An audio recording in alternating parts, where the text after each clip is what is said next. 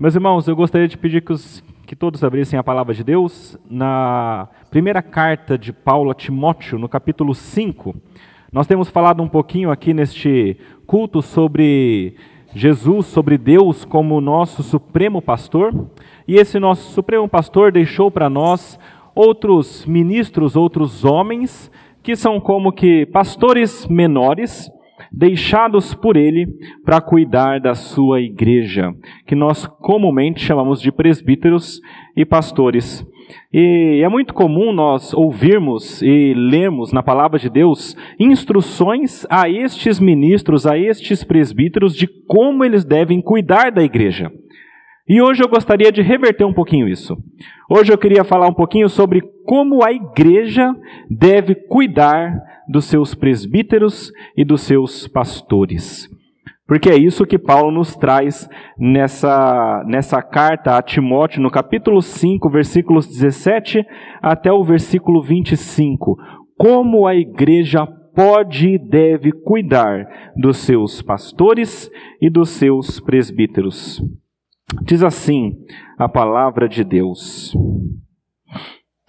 devem ser considerados merecedores de dobrados honorários os presbíteros que presidem bem, com especialidade os que se afadigam na palavra e no ensino, pois a Escritura declara: Não amordacis o boi quando pisa o trigo. E ainda, o trabalhador é digno do seu salário. Não aceites denúncia contra presbítero, senão exclusivamente sob o depoimento de duas ou três testemunhas Quanto aos que vivem no pecado, repreende-os na presença de todos, para que também os demais temam. Conjuro-te perante Deus e Cristo Jesus e os anjos eleitos, que guardes estes conselhos sem prevenção, nada fazendo com parcialidade. A ninguém imponhas precipitadamente as mãos, não te tornes cúmplice de pecado de outrem Conserva-te a ti mesmo puro. Não continues a beber somente água, usa um pouco de vinho por causa do teu, do teu estômago e das tuas frequentes enfermidades. Os pecados de alguns homens são notórios e levam a juízo, ao passo que os de outros só mais tarde se manifestam. Da mesma sorte também as boas obras, antecipadamente se evidenciam, e quando assim não seja, não podem ocultar-se. Até aí a palavra de Deus. Vamos orar, pedir para Deus nos capacitar a compreender Sua palavra. Senhor nosso Deus, nosso Pai, nós abrimos a Sua palavra e a lemos. Pedimos, Pai, fala conosco. Mostra-nos, Pai, a tua verdade. Ajuda-nos, Pai, a compreendê-la com os corações abertos. Instrui-nos, Pai, nós pedimos neste momento, em nome de Jesus. Amém. Meus irmãos, quando Paulo envia essa carta para Timóteo, é sempre bom lembrar que ele está buscando ensinar a Timóteo como que ele poderia organizar uma igreja. É por isso que essa carta é cheia de instruções como uma igreja deve funcionar. Nessa carta, Paulo fala para Timóteo sobre a função das mulheres, sobre a função dos homens, fala sobre os presbíteros, fala sobre os diáconos, fala que a igreja é coluna e baluarte da verdade e deve expor a verdade, defender a verdade. Ele diz que nós somos a casa de Deus, família de Deus, e uns com os outros temos de ter esse relacionamento. E isso tudo Paulo vai ensinando a Timóteo para que Timóteo coloque em prática e ensine como que a igreja deve ser e se comportar. E uma das coisas fundamentais de uma igreja, uma das funções maior é o cuidado de um com o outro.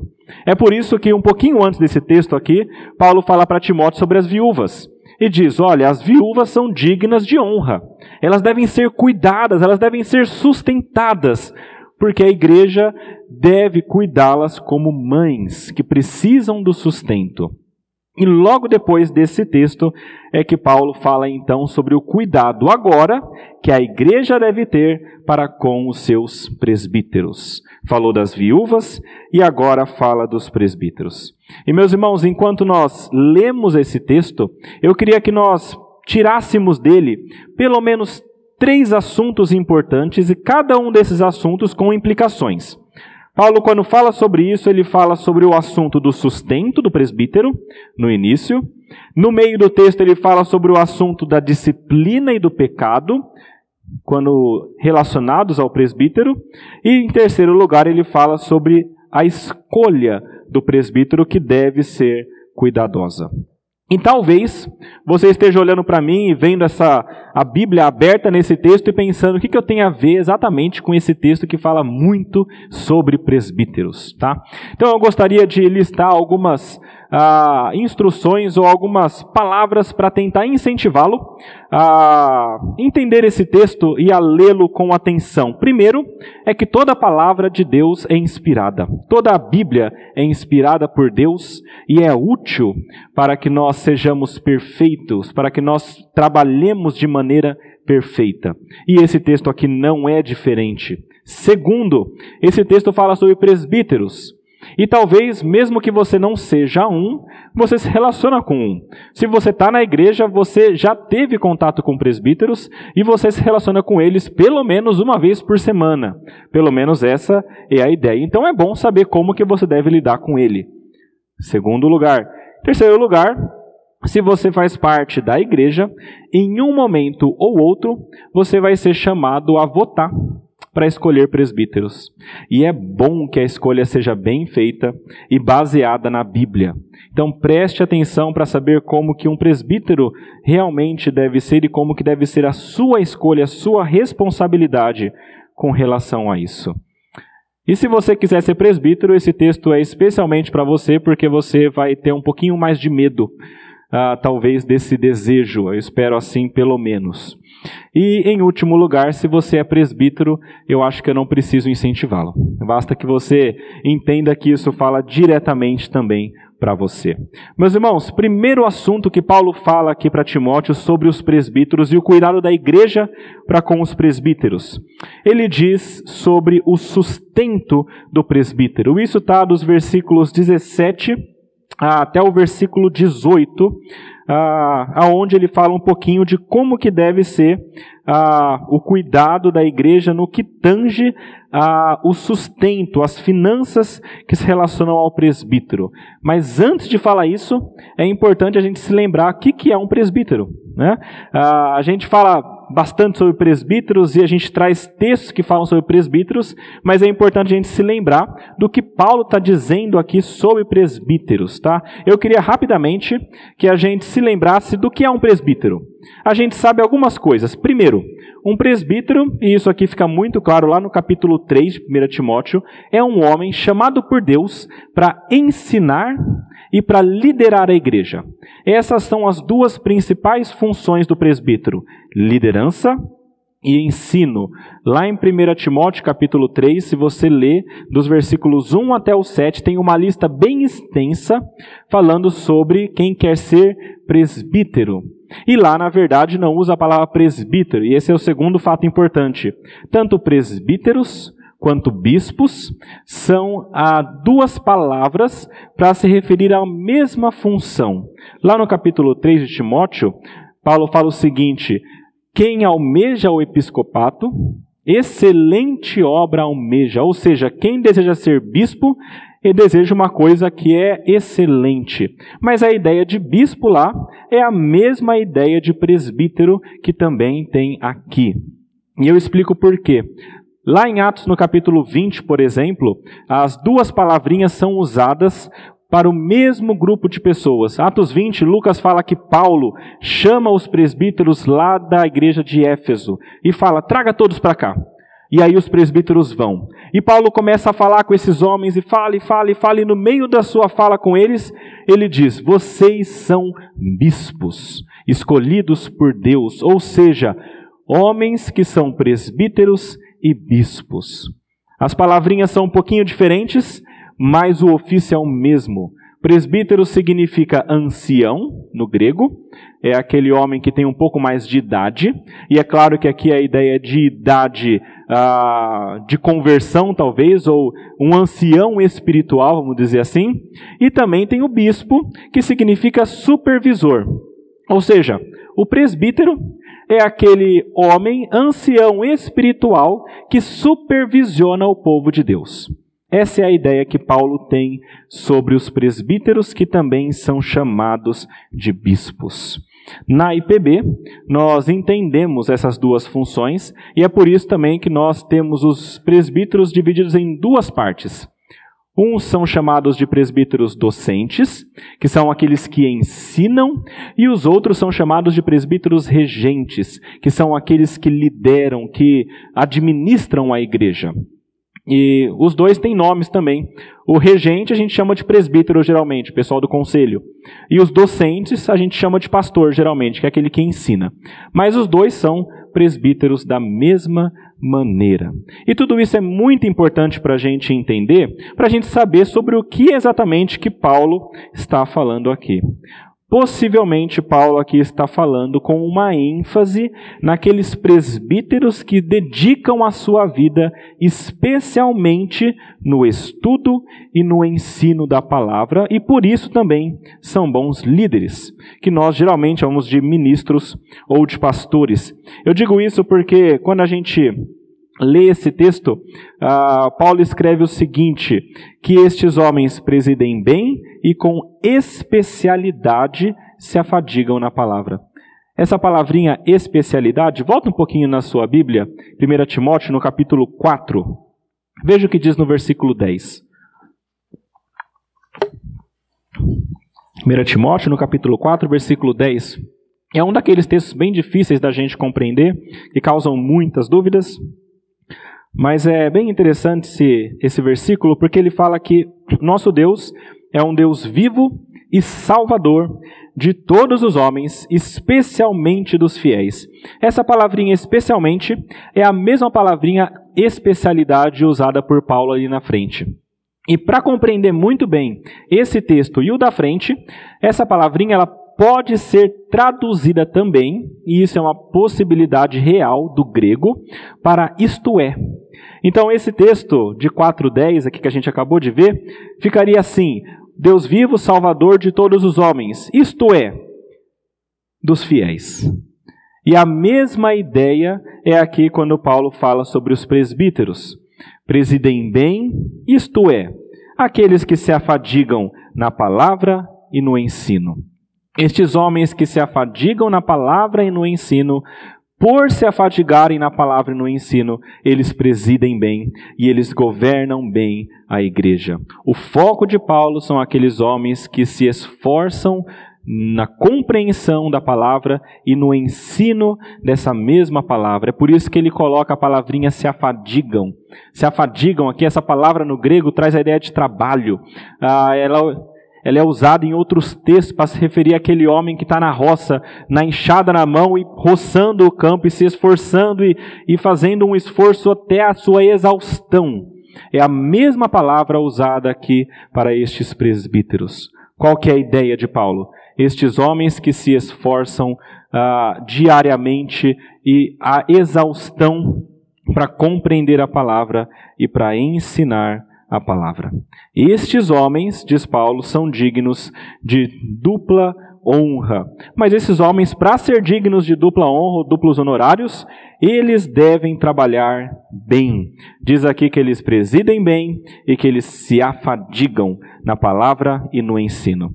E meus irmãos, só pensando aqui nessa ideia de afadigar na palavra e no ensino, eu já tenho um pensamento muito claro. E na verdade, quando eu li esse texto, Deus já já falou bastante comigo, assim como deve falar com cada presbítero e pastor que lê-lo.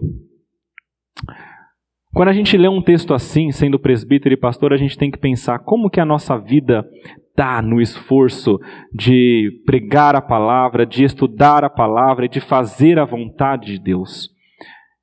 Eu coloco uma pergunta aqui para cada ministro, para cada presbítero, para cada pastor que assistir ou ver esse, esse sermão. Como que está o seu ministério nesse sentido? O quanto que você tem se esforçado? Será que você tem presidido bem dessa maneira, se esforçando na palavra? Ou será que não? Será que você se desgasta, se dedica até a exaustão? A semelhança daquele homem do campo que se dedica e, e, e, e se desgasta roçando o campo até a sua exaustão. Essa é a ideia. É assim que cada presbítero e pastor precisa levar o ministério, com extrema seriedade.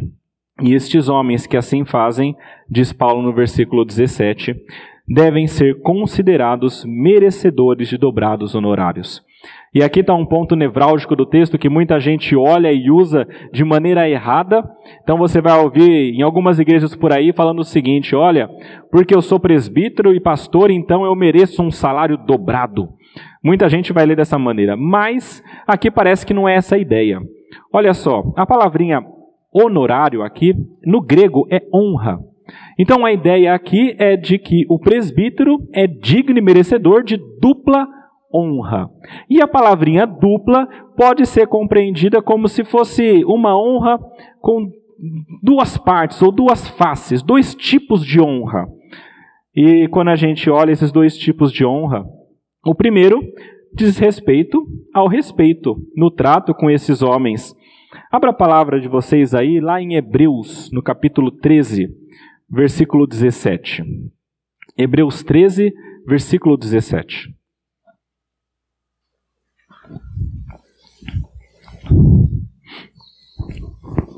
Esse aqui é um texto muito ah, interessante que fala sobre como que deve ser o trato da igreja para com seus líderes.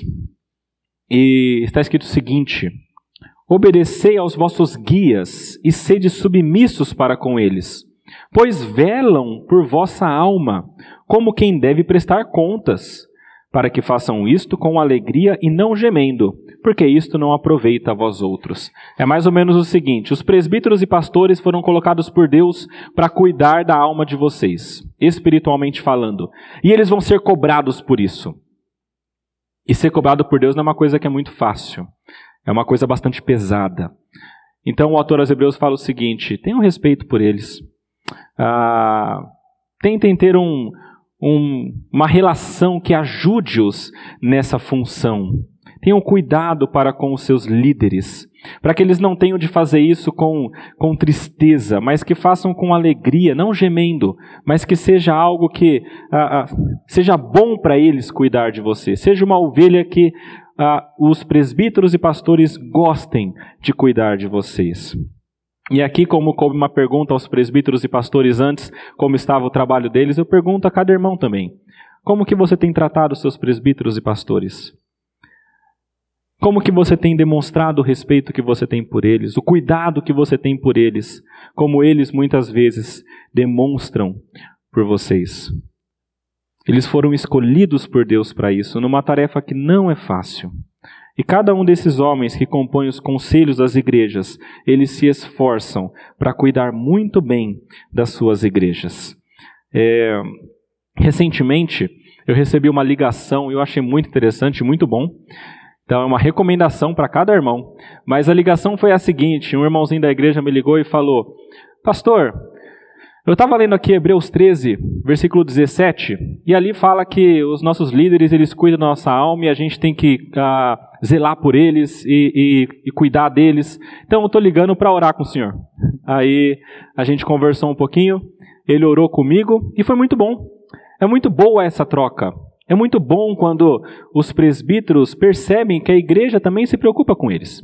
Isso é importante.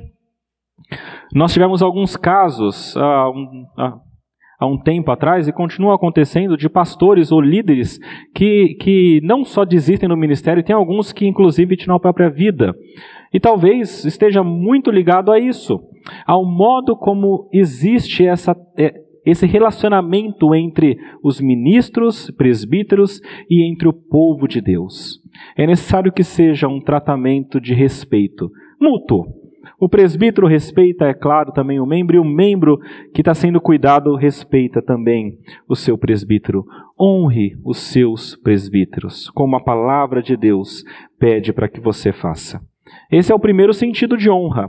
Mas também honra pode significar, sim, honorários ou algum tipo de sustento financeiro. Um pouquinho antes, quando Paulo fala sobre as viúvas, ele diz que elas são dignas de honra. E nesse sentido, dizendo que elas ah, são dignas de serem sustentadas pela igreja quando não tem mais condição de sustento próprio. E a ideia aqui é a mesma. E a gente fica ah, mais, mais certo disso, porque Paulo, quando vai argumentar sobre isso, fala que o trabalhador é digno do seu, do seu salário e por aí vai.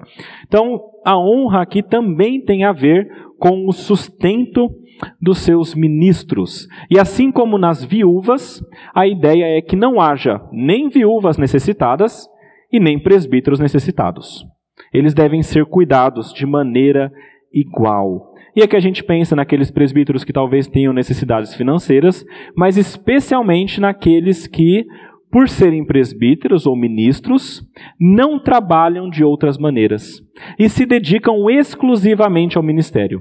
Se você se dedica exclusivamente ao ministério, você não tem condição de tirar sustento de outros lugares.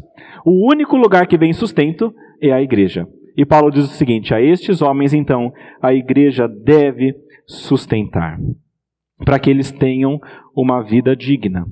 É, esse, esse assunto é muito polêmico, tá? Eu sei disso, especialmente pelos tempos que nós estamos, porque existem várias igrejas e vários pastores que estão ah, buscando e, e, e, e se esforçando não no ensino da palavra, mas na busca de recursos próprios. Tá? E esse não é um assunto novo, eu quero dizer isso porque Paulo mesmo, lá no capítulo 6, vai ah, dar uma bronca muito grande nessas pessoas, e isso fica para a próxima ah, conversa a respeito desse texto. Mas, ah, ainda assim, a palavra de Deus disse, eu não posso me furtar isso, que os presbíteros devem ser dignos de honra e de um cuidado no seu sustento. Tá? E eu queria emprestar um versículo do capítulo 6 para nós entendermos algo aqui, para que isso não fique solto. Veja no primeiro, a 1 Timóteo capítulo 6, versículos 8 e 9. Para nós entendermos a diferença entre aqueles que buscam lucro com a igreja e aqueles que buscam uh, pregar o evangelho e ser sustentados por Deus. 1 Timóteo capítulo 6, versículos 8 e o começo do 9 fala assim: Paulo falando a Timóteo sobre os ministros, tendo sustento e com que nos vestir, estejamos contentes. Ora, os que querem ficar ricos caem em tentação. Meus irmãos, é isso que acontece. Talvez os presbíteros e ministros ah, por desejar riquezas e lucro, eles caiam em tentação e se percam. Isso acontece, capítulo 6 fala muito sobre isso e vai falar é, arduamente e bravamente sobre isso. Mas não é essa a ideia que Deus tem para os seus presbíteros. Os presbíteros e ministros que são sustentados pela igreja devem ser contentes com o sustento com o básico de tenho o que comer e o que vestir. Se tiverem isso, estejam contentes e façam a obra de Deus. Assim deve ser o coração dos ministros. Ah, e na verdade, essa é uma orientação para todos, né?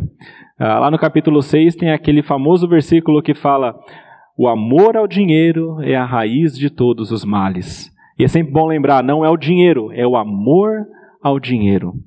É por isso que não só ministros, mas muitos irmãos crentes, por desejarem muito mais do que Deus tem dado, muito mais do que o sustento, o que vestir e o que comer e aonde morar, desejam riquezas e lucro exacerbado, essas pessoas então de alguma maneira se perdem. E a diferença aqui na verdade está no coração. O que, que te satisfaz? Onde está teu contentamento? Será que você precisa mais do que Deus já tem te dado como sustento? Será que você precisa buscar isso acima de tudo? Porque se isso for verdade no seu coração, então você vai buscar. E aí você vai deixar a igreja de lado, aí você vai deixar Deus de lado, você vai deixar os seus princípios cristãos de lado para que você tenha esse lucro. E aí você vai se perder. Porque o amor ao dinheiro é a raiz de todos os males. Pense bem como está a sua vida. Se você estiver se dedicando demais a buscar riquezas, isso possivelmente está nublando o seu julgamento. E você possivelmente está se perdendo e se desviando daquele que é teu foco, que é Cristo. E você está olhando ao dinheiro com mais desejo do que você está olhando a Cristo. Tendo o que comer e o que vestir, estejamos satisfeitos. Mas voltando ao nosso texto, Paulo vai confirmar e embasar o que ele está falando com dois textos. Ele fala: a Escritura declara: Não amordaces o boi enquanto pisa o trigo, e ainda o trabalhador é digno do seu salário. E ele fala isso para deixar bem claro que o sustento do ministro é algo justo. Essas duas expressões são emprestadas do Antigo Testamento. Então, as duas estão lá em Deuteronômio 24 e 25.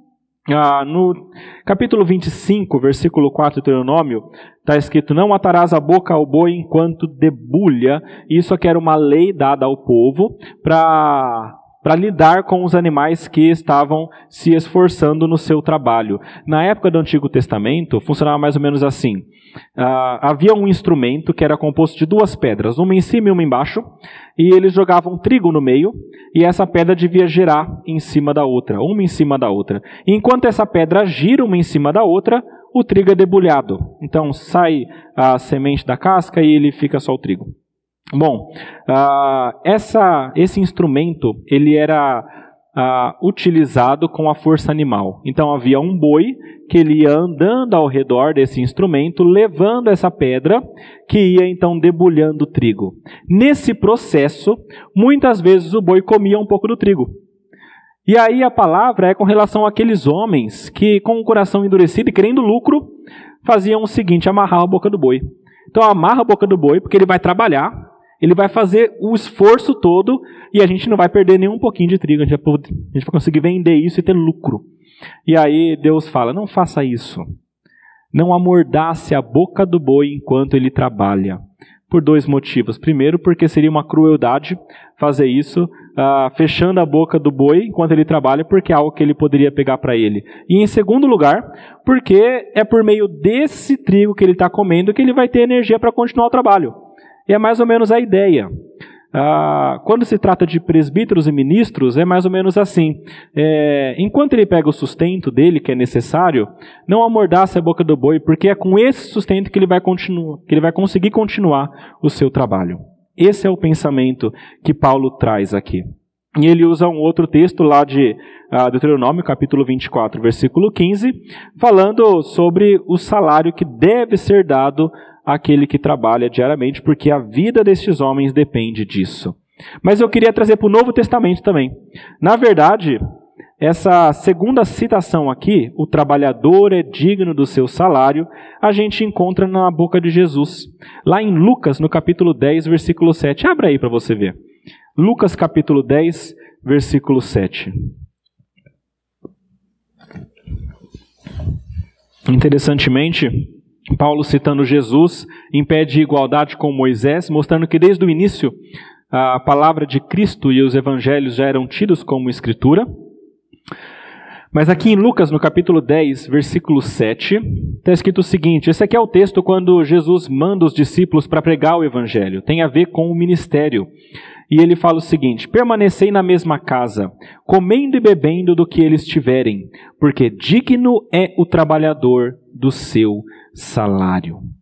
A instrução de Jesus é mais ou menos assim: enquanto vocês forem pregar o evangelho e vocês estiverem caminhando, não leva bolsa, não leva alforje, não leva nada.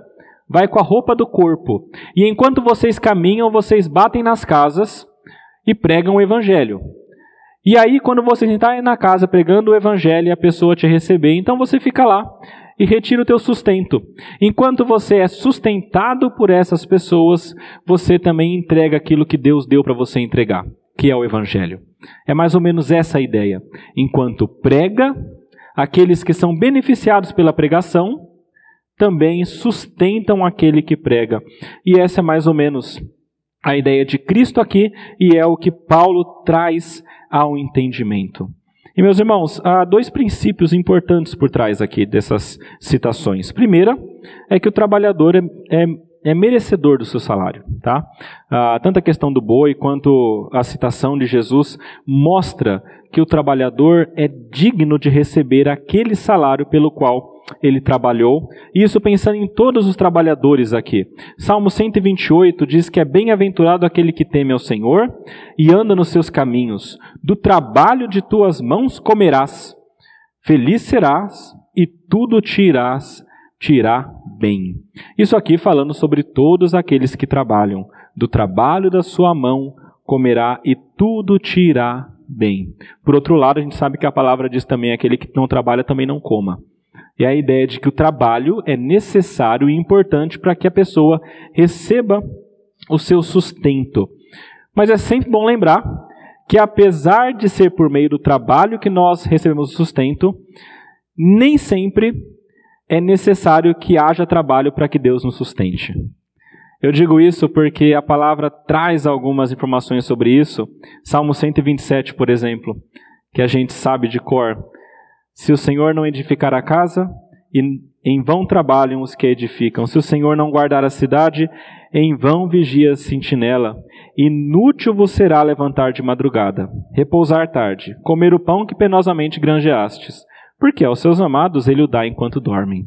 A palavra de Deus diz que em alguns momentos, nós, nós temos a tendência de achar que é pelo nosso trabalho que nós estamos fazendo por onde recebendo. Mas a palavra deixa muito claro que, na verdade, é Deus quem sustenta. É Deus quem sustenta. O trabalho é o meio que Ele mesmo nos dá. Mas é Ele, pela Sua mão de graça, que nos dá aquilo que nós precisamos. E eu digo isso especialmente nesse tempo ah, porque é um ponto que tem sido bastante complicado, inclusive no tempo de pandemia. A gente tem recebido várias, várias situações de irmãos que, que não têm mais conseguido trabalhar e retirar a sua renda do trabalho. Muitos irmãos perdendo seus clientes, muitos irmãos que são autônomos e não tendo mais aonde exercer o seu trabalho. E então existe muitas vezes a dúvida: e agora? Será que eu vou comer? Será que eu vou conseguir pagar o que eu tenho de pagar? Né? Quanto a isso, eu digo duas coisas. Primeiro, tendo o que comer o que vestir, estejam contentes. Primeira coisa. Segunda coisa, Deus pode te sustentar, mesmo quando humanamente parece impossível e não há trabalho. Essa é a ideia. Porque ele aos seus amados o dá enquanto dormem. Porque a palavra diz, lá no Salmo 37, Fui moço e já sou velho, porém jamais vi um justo desamparado, nem a sua descendência medicar o pão. A palavra diz que Deus cuida daqueles que são seus. Então se lembre disso.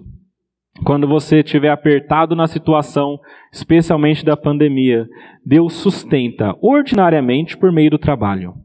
Mas mesmo que não haja trabalho, ele pode te sustentar. E o que você precisa fazer é confiar nele. É saber que ele vai te sustentar. Pensando em ministros aqui, quantas histórias nós conhecemos de ministros e de presbíteros que, por não ter uma condição em um momento ou outro, Deus supriu de outras maneiras? Isso já aconteceu com muitas pessoas que eu conheço. E, e, são histórias que são bonitas a gente ouvir porque mostram como Deus cuida de cada um de nós. Histórias de quem estava sem o sustento e aí veio o irmão e trouxe, ó, oh, trouxe aqui para você, não sei por que, mas trouxe. E aí ele estava precisando disso mesmo, né? Ou quando Deus abre outros meios de receber o seu sustento, aconteceu conosco também, graças a Deus. Deus faz isso porque Ele cuida dos seus. E assim como ele cuida dos seus presbíteros, ele cuida também de cada um da sua igreja.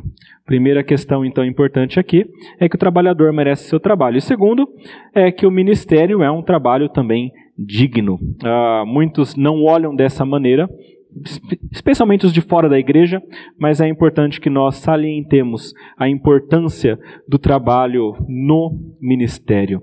E a igreja precisa entender essa importância. Quando a igreja não entende a necessidade de sustentar os seus ministros, a igreja não, não vai para frente, ela não caminha, porque não há pessoas para se dedicar totalmente ao ministério. As pessoas só conseguem se dedicar totalmente ao ministério quando há um sustento. E Paulo passou por isso. É muito interessante porque, se vocês olharem a história de Paulo na igreja de Corinto, ah, leia depois em casa 2 Coríntios, capítulos 11 e 12. Fala bem especificamente sobre isso. E junto com esse texto, leia também Atos 18. Porque é o seguinte, lá em 2 Coríntios capítulo 11 e 12, Paulo fala assim, Eu fui até vocês e eu não estou sendo pesado, não quero pesar para vocês.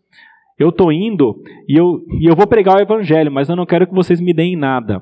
Porque existia exatamente naquela igreja um pensamento um pouco divergente nessa, nesse entendimento. E é claro que enquanto Paulo pregava lá, ele não viveu de ar. Né? Ah, em um momento ele fala que irmãos de outra igreja sustentaram. Mas lá em Atos 18 fala que ele se instalou numa casa onde tinha fazedores de tenda. E era o ofício que ele tinha, ele também fez. Então ele trabalhou fazendo tendas para que tirasse seu sustento e pregasse o evangelho. E muitas pessoas fazem isso, muitos irmãos, ministros, presbíteros, ah, enquanto pregam o evangelho para tirarem o sustento, não serem pesados à igreja, eles então trabalham de outra maneira, no meio período, ou fazendo bicos aqui e ali para ter o sustento. E aí eu me pergunto, ah, eu sei que há situações e situações. Há igrejas que não têm condição mesmo de sustentar o presbítero, o ministro, e quanto a isso não é o problema. Mas eu fico imaginando ah, quanto tempo será que Paulo gastou fazendo tendas que ele podia estar pregando o evangelho? Paulo, o maior dos pregadores, o maior teólogo, pelo menos que a gente, na visão de muitos, né, é, é o maior dos apóstolos que pregou para tantos lugares gastando o tempo dele fazendo tendas, porque não havia sustento da igreja. É uma coisa que não cabe à nossa mente. Quantas igrejas mais poderiam ter sido plantadas? Quantas pessoas mais poderiam ter sido alcançadas se o apóstolo Paulo não tivesse de gastar o seu tempo fazendo tendas para o seu próprio sustento. E veja, nem mesmo o apóstolo Paulo, que fez muitos milagres e sinais por meio uh, que Deus trabalhou por meio dele, uh, poderia viver sem o pão. É necessário o sustento para que ele caminhasse. Meus irmãos, é necessário que a igreja seja uh, misericordiosa e honre os seus presbíteros e ministros também com os seus ah, com, com essa honra do sustento. O primeiro assunto que Paulo fala aqui muito claramente é sobre o sustento dos ministros. E aqui eu tenho uma última aplicação sobre esse ponto. E fiquem tranquilos, os outros dois são bem rápidos, tá? Esse é o que mais demora mesmo, porque é um assunto complicado. Mas a última aplicação importante aqui é a seguinte: seja fiel. Seja fiel a Deus por meio dos seus dízimos e ofertas.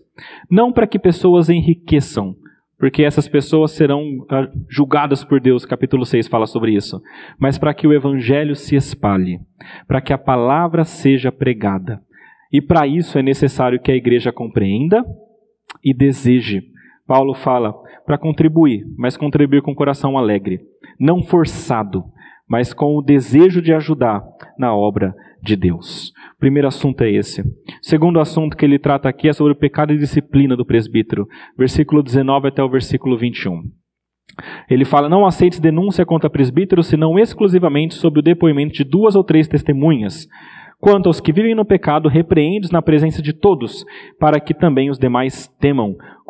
Conjuro-te perante Deus e Cristo Jesus e os anjos eleitos que guardes estes conselhos sem prevenção, nada fazendo com parcialidade.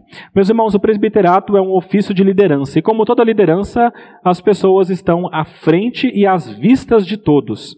É por isso que nesse ofício existe um peso maior com relação ao pecado. Tanto ao modo como é tratado a denúncia a esses homens, quanto também ao modo como é tratado quando esses homens de fato caem em pecado. Mas uma coisa que é muito clara que nós percebemos é que, por meio de queda de liderança, a igreja sofre. E Satanás usa muito isso. Satanás usa muito uh, um homem, um líder que está à frente, para que este homem arrebanhe muita gente, e quando ele chega lá em cima, então ele caia. Porque quando um líder cai, aqueles que seguem também desanimam, e muitos caem junto. É uma estratégia de Satanás. E aqui a difamação, meus irmãos, é algo que entra junto. Muitas vezes o ministro não comete pecado, ou o presbítero, nesse sentido, mas há difamação. E na verdade a difamação é bem perigosa. Porque não é necessário muitas vezes que seja comprovado algo. Se tiver uma pulga de dúvida, a igreja toda já começa a pensar. E as pessoas de fora também começam. E o ministério pode ser destruído por isso. A palavra diz que a língua é perigosíssima. Lá em Tiago isso fica muito claro. Ela é como uma fagulha na floresta que quando ela pega fogo, nada mais segura. Porque é algo que foi dito que não deveria uma uma maledicência, uma difamação. Com relação a isso, meus irmãos, Paulo dá uma instrução muito clara. Olha, quando receber denúncia de alguém, então que seja de pelo menos duas ou três testemunhas. Porque isso era uma lei também do Antigo Testamento. Lá em Deuteronômio também aparece isso, capítulo 19. Ele fala: por uma testemunha não estabelece o fato. Tem que ter duas ou três. E se uma se levantar e falar isso não for aprovado, ela deve ser eliminada do meio do povo. É isso que fala em Deuteronômio capítulo 19. Ou seja, é seríssimo. E novamente Jesus ecoa esse pensamento, Mateus 18. Abra em Mateus 18, versículo 6 para você ver.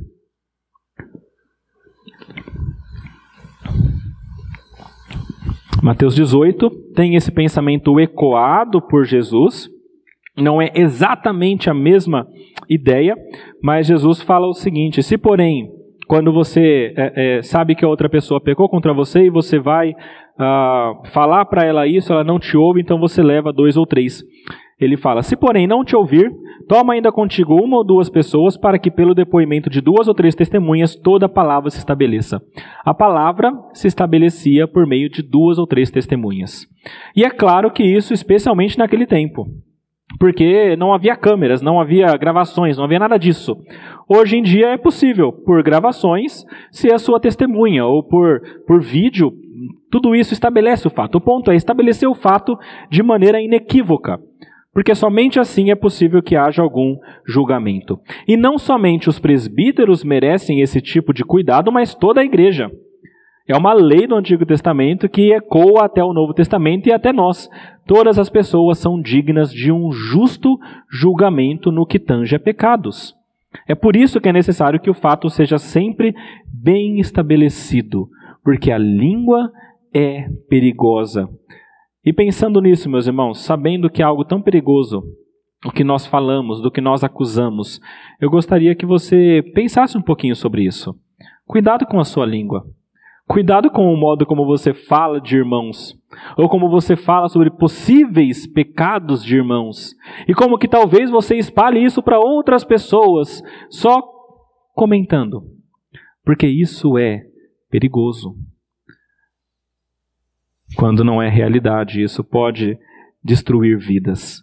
E lembra que no Antigo Testamento a, a a instrução era: se alguém fizer isso, levantar calúnia e difamação e, e, e, acusar e não for verdade, seja eliminado do meio de ti. É claro que aqui a gente não vai eliminar ninguém, né? Mas entenda que é sério. É sério. Cuidado com o modo como você lida com essas acusações, muitas vezes levianas. Agora, muitas vezes é verdade. Versículo 20: Quanto aos que vivem no pecado, repreende-os na presença de todos. Meus irmãos, presbíteros e pastores são homens como todos os outros. É claro, que ele, é claro que eles devem ter um cuidado muito grande com a santidade, mas assim como outros, eles também podem cair. E quando isso acontece, deve ter uma repreensão dura. E olha que Paulo está falando aqui não é de pecados esporádicos, está falando sobre se alguém vive em pecado ou comete pecados rotineiramente, a igreja sabe, ele deve ser rechaçado. E isso deve acontecer ah, ah, é, com todo o cuidado e com toda a severidade, para que todos temam. A ideia de Paulo é que a igreja entenda que o pecado é uma coisa séria e entenda que a disciplina não vai acontecer somente com eles, mas pode acontecer com cada um, e assim a igreja seja santa. Uma igreja que não pratica disciplina certamente caminha para a impureza, certamente caminha para, para uma vida de uh, fora e longe da santidade. Por exemplo, Paulo, quando foi ter com os coríntios, ele ficou sabendo que tinha um cara lá que estava tão longe que ele estava deitando com a sua sogra. Meus irmãos, isso é terrível. Uh, você pode ver que era um caso dentro da igreja de, de relacionamento conjugal fora do casamento e dentro da mesma família. E Paulo então vai ter com esses homens para que haja, sim, algum tipo de disciplina. E é importante que haja disciplina. Mas veja bem, a disciplina e o julgamento de pecados deve ser sem favoritismo. Versículo 21. Conjuro-te perante Deus e Cristo Jesus e os anjos eleitos que guardes estes conselhos sem prevenção, nada fazendo com parcialidade. O pensamento é assim, sem inclinação, nem para cá nem para cá, nem porque é presbítero e nem porque não é. O julgamento deve ser feito sem qualquer tipo de parcialidade, sem favoritismo algum. E isso não é somente com os presbíteros, com cada irmão também. Lembrem-se, ah, é justo que as pessoas sejam tratadas de acordo com fatos que ocorreram de verdade e sem qualquer tipo de acepção de pessoas, seja por dinheiro, seja por status social, seja por ah, ofício na igreja, nada disso deve influenciar um bom julgamento no que tange, então, a sua, a sua possível disciplina por pecados que foram cometidos. E qualquer desses julgamentos que são feitos pela igreja sobre presbíteros ou outros irmãos deve ser feito com o máximo cuidado. Meus irmãos, imaginem aqui o que Paulo está falando para Timóteo. Olha só, olha só o peso que Paulo está colocando em Timóteo. Ele falou o seguinte: Conjuro-te, ou eu chamo como testemunha, Deus, Jesus e os anjos eleitos que você guarda esses conselhos sem parcialidade.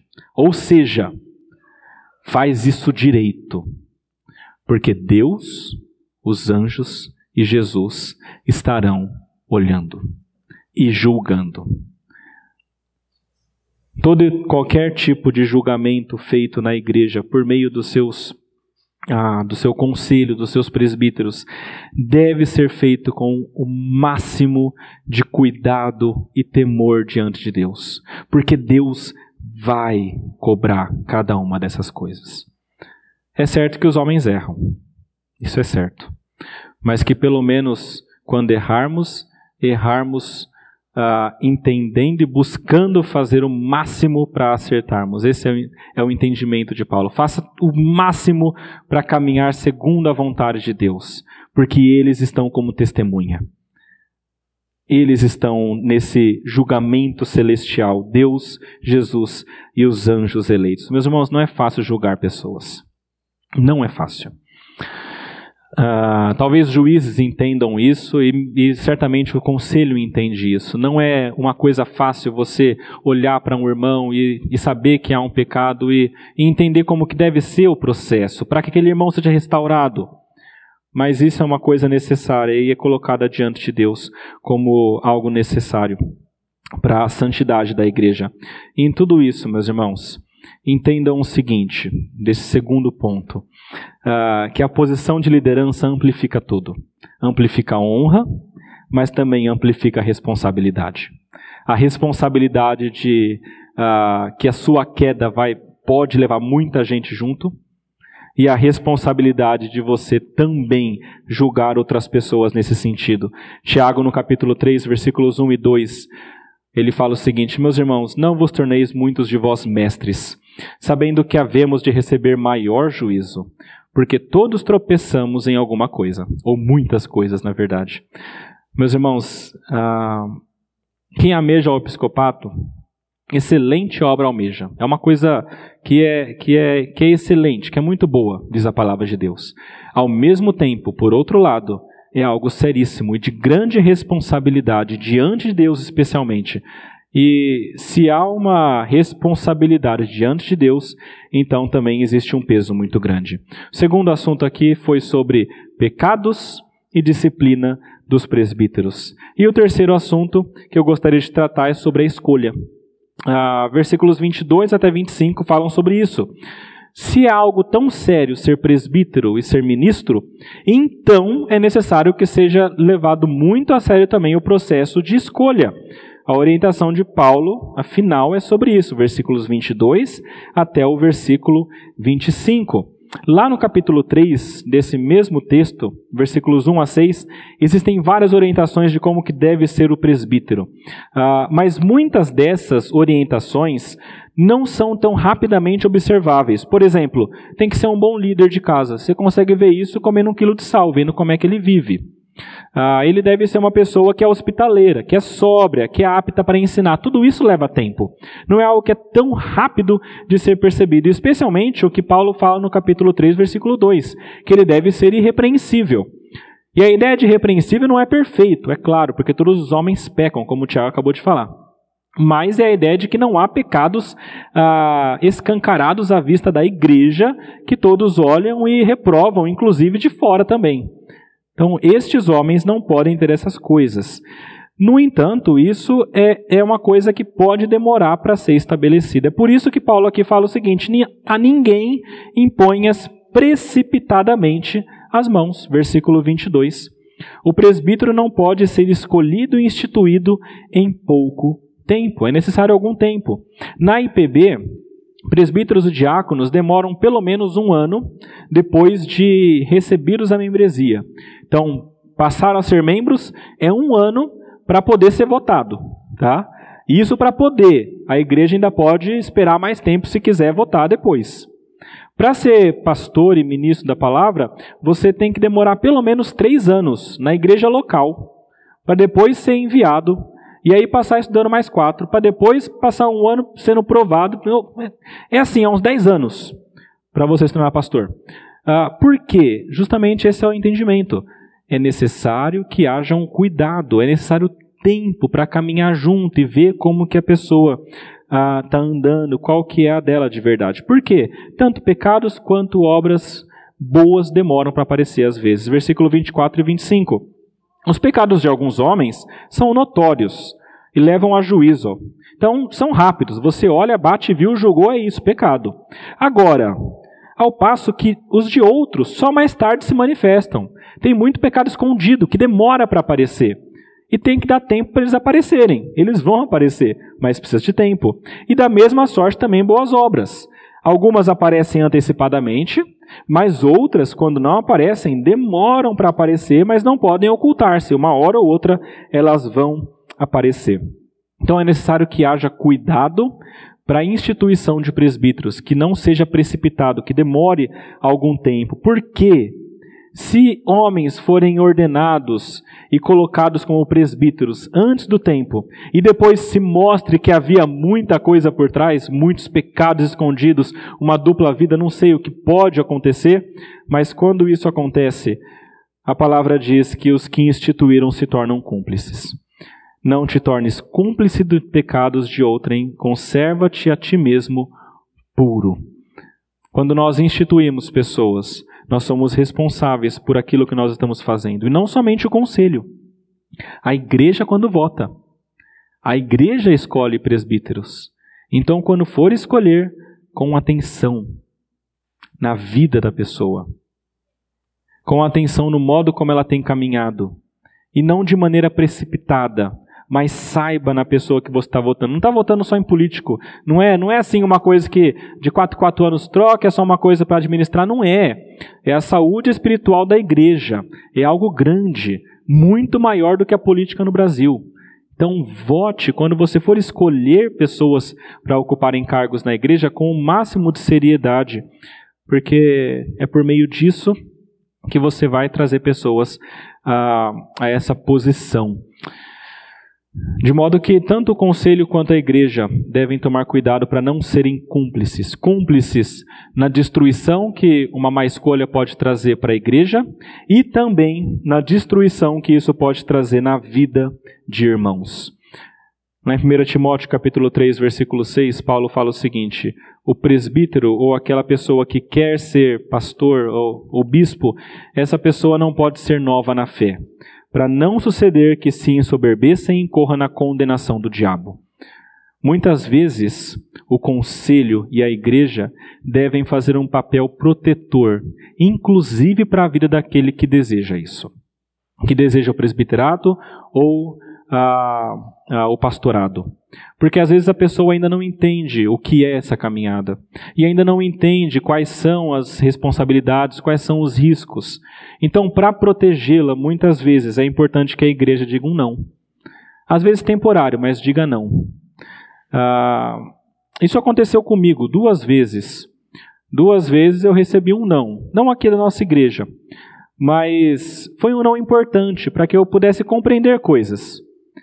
E depois, um pouco mais maduro, eu recebi o sim. Mas tudo isso é necessário para nossa construção, para que nós cresçamos. E isso eu digo para que você, se você eventualmente deseja episcopato, pastorado, uh, presbiterato, e receber um não, não, é, não fica desanimado. Entenda que Deus está falando que não é esse o momento, que talvez nunca seja. Mas se não for, é melhor também. Porque é pior que você seja colocado no local e depois derrubado por coisas ah, como essa que nós vimos. Seja cauteloso quando você escolher um presbítero e se você receber algum não nesse processo, ah, entenda que é cuidado de Deus por meio da igreja na sua vida. Meus irmãos, a última coisa que Paulo trata aqui então é algo que parece que é muito estranho, que não faz sentido, o versículo 23. No meio da argumentação, Paulo fala assim: Não continues a beber somente água, ou um pouco de vinho, por causa do, do teu estômago, das tuas ah, frequentes enfermidades. Paulo ah, sabia que Timóteo tinha uma saúde possivelmente frágil, o seu estômago possivelmente tinha alguma enfermidade que de vez em quando ah, ou doía ou trazia algum tipo de sofrimento para ele. E talvez também Timóteo tenha decidido se abster de vinho para evitar se tornar condenável ou se tornar impuro, ah, como alguns homens pregavam, né, a abstinência total. E veja, ah, não é um problema você decidir se abster totalmente do álcool. Isso é uma coisa que às vezes é muito recomendável. O ponto de Paulo aqui é que essa decisão estava trazendo algum tipo de problema para Timóteo. Veja que água, a gente olha aqui, pô, mas beber vinho, beber, beber água, parece que a água é melhor, porque é puro tal. Ah, Água pura, gente, é uma coisa mais do nosso tempo, tá? Naquele tempo não era tão puro assim, então ela era guardada e podia se contaminar, então só tomar água podia ser uma coisa que trouxesse problemas de fato para a vida daquelas pessoas. Isso era compreendido naquela época. O vinho tem algumas propriedades que ajudam nesse sentido. Então Paulo fala o seguinte: olha, é, ao invés de você se abster totalmente, toma um pouquinho de vinho também como um remédio, um remédio caseiro, vamos dizer assim, para que você então também consiga a, a ficar bem. Por que, que Paulo fala isso nesse momento? Uh, eu, eu tenho dois pensamentos. O primeiro é que uh, não tinha Word, não tinha uh, computador para você escrever e apagar as coisas. Então, Durante a argumentação é possível que ele se lembrasse de alguma coisa e colocasse, e então terminasse isso como um parêntese, tá? E depois continuasse. Ah, e ele se lembrou disso. Qual o motivo de ter se lembrado disso? É possível ah, algumas possibilidades, mas eu queria trazer duas.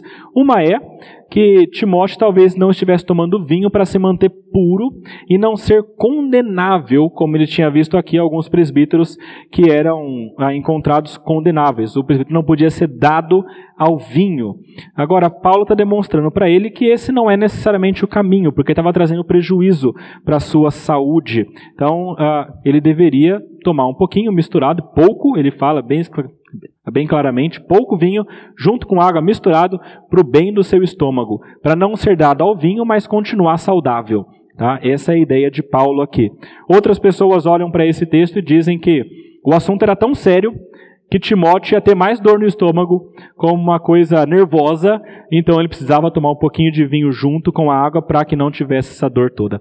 Seja qual for a razão, ah, Paulo aqui está preocupado com a saúde de Timóteo, para que Timóteo continue pregando o evangelho e não sendo levado por alguns pensamentos de outras pessoas com relação à abstinência. Novamente, abstinência não é algo ruim, pode ser muito boa, desde que seja pelos motivos certos, tá? Então, isso não deve ser colocado acima da saúde. Esse é o ponto de Paulo aqui. Meus irmãos, só concluindo então, a igreja no cuidado do presbítero ah, deve tomar cuidado no seu sustento, no lidar com o pecado e a disciplina e na escolha dos seus presbíteros. É isso que esse texto nos diz. Vamos orar, pedir para que Deus nos capacite a seguir as orientações. Senhor nosso Deus, nosso Pai, nós queremos louvá-lo, Pai, e agradecer ao Senhor imensamente pela Sua palavra. Porque em textos como este nos mostram como que nós devemos proceder na igreja, como que deve ser a vida de um presbítero, de um pastor e como que deve ser o relacionamento da igreja com eles. Pedimos, Pai, que o Senhor conceda graça, tanto aos presbíteros quanto à igreja como um todo, para que siga essas orientações, siga estes, estes conselhos de Paulo a Timóteo, porque são a forma que o Senhor definiu para que a igreja caminhe bem, de acordo com a sua vontade. E cuida, Pai, de cada um. Cuida dos membros, cuida da liderança, para que nada de mal ocorra, Pai para que pessoas sejam resguardadas, para que pessoas caminhem de maneira santa. Pedimos, Pai, que o Senhor ah, dê meios para que homens possam pregar o Evangelho e espalhar a sua boa nova, a ensinar a igreja, a liderar. Pedimos, Pai, que o Senhor tenha misericórdia do seu povo e nos capacite, Pai, a termos uma igreja que segue a sua palavra. Nós pedimos essas coisas, Pai, crendo no Senhor, na sua graça e no seu amor, em nome de Jesus. Amém.